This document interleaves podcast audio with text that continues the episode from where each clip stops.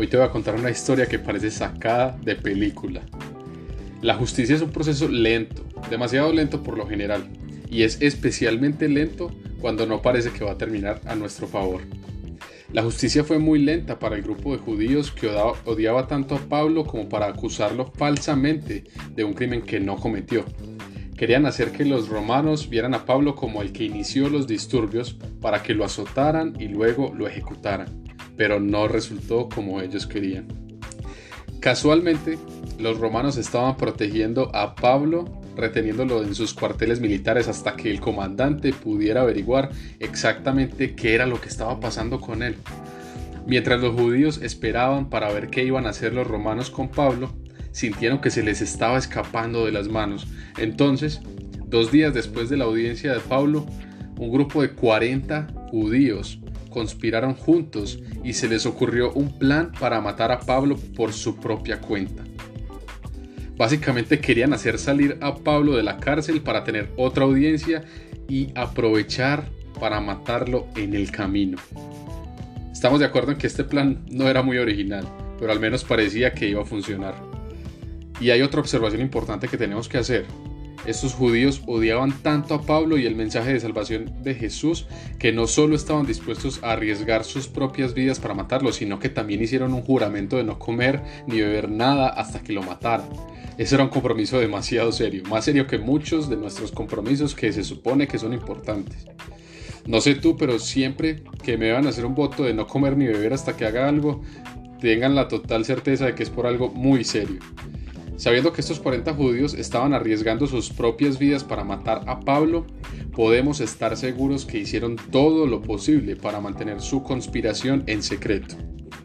Parece muy conveniente que alguien ajeno se entere de su plan y que se lo cuente a Pablo además. Lo que es aún más llamativo es que la única persona que se enteró de su malvado complot resultó ser el sobrino de Pablo. ¿Qué tan irónico es eso? Hasta este punto de la historia ni siquiera sabíamos que Pablo tenía una hermana y mucho menos un sobrino. Entonces, ¿cuáles eran las posibilidades de que el sobrino de Pablo estuviera en Jerusalén?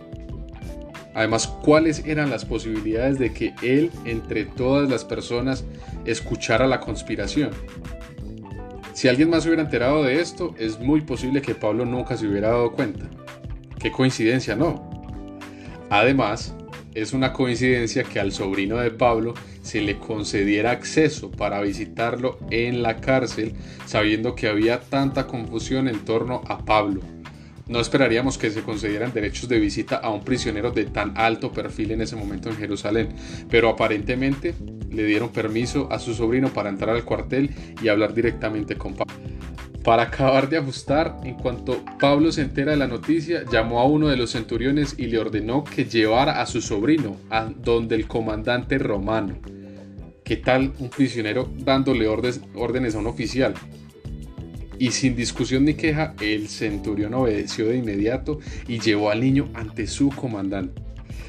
Y si crees que todo esto es una coincidencia, no era poca cosa para un niño judío tener la oportunidad de hablar con un comandante militar romano.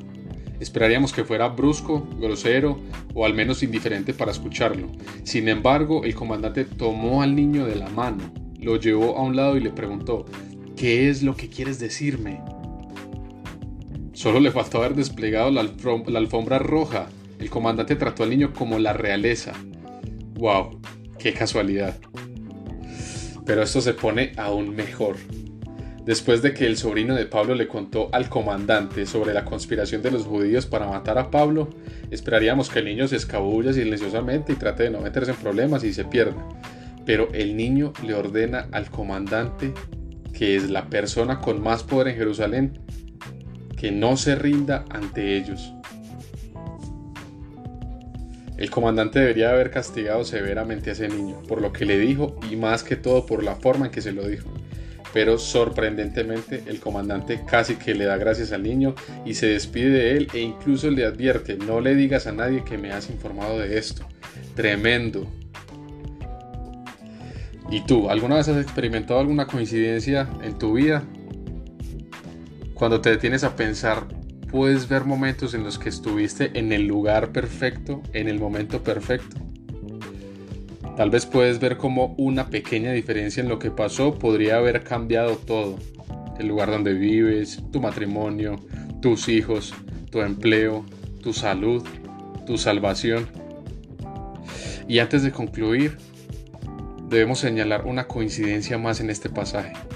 Creemos que es bastante extraño que no se mencione a Dios en ninguna parte de este texto. Todas estas asombrosas coincidencias tienen lugar y Dios no se menciona por ningún lado.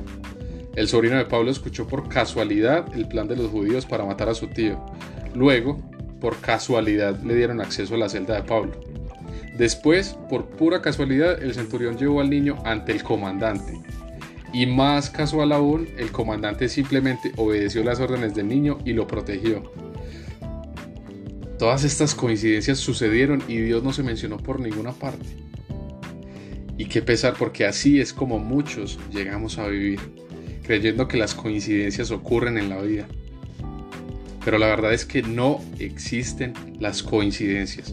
Escucha con cuidado, no hay ninguna coincidencia en la vida. Por el contrario, Dios orquesta y dirige todos los aspectos de nuestras vidas. Él es totalmente soberano y tiene el control total de todo. Su sabiduría guía cada minuto y cada detalle. Todo lo que experimentamos en la vida nos sucede por una razón. ¿De verdad pensaste que los eventos en esta historia sucedieron por pura coincidencia? De ninguna manera. ¿Fue una coincidencia que el comandante protegiera a Pablo todo el tiempo? De ninguna manera. Dios estaba en cada escena. ¿Fue una coincidencia que reprodujeras este episodio hoy? Absolutamente no. Este era el plan de Dios para ti hoy. ¿Crees que algo en tu vida ha sucedido alguna vez por accidente o por coincidencia? Absolutamente no. Cada triunfo y tragedia, cada dolor y sorpresa, cada logro, cada decepción, cada deleite que enfrentamos en la vida ha sido planeado y orquestado por Dios. Si puedes por un segundo pensar en cómo has llegado hasta aquí, todo lo que tuvo que suceder para alcanzar eso que tanto te importa, podrás darte cuenta que con Dios no existen las coincidencias. No sabemos qué está pasando en tu vida hoy, pero sabemos que no es ni un accidente ni una coincidencia. Dios tiene el control total de tu vida, incluso si no lo parece. Recuerda siempre, incluso cuando no puedas sentir la mano de Dios, siempre podrás ver sus huellas digitales. Dios, te damos gracias por esta palabra de hoy. Hoy pedimos que tú seas tocando nuestros corazones y que permitas que entendamos que tú estás siempre con nosotros, Dios del cielo.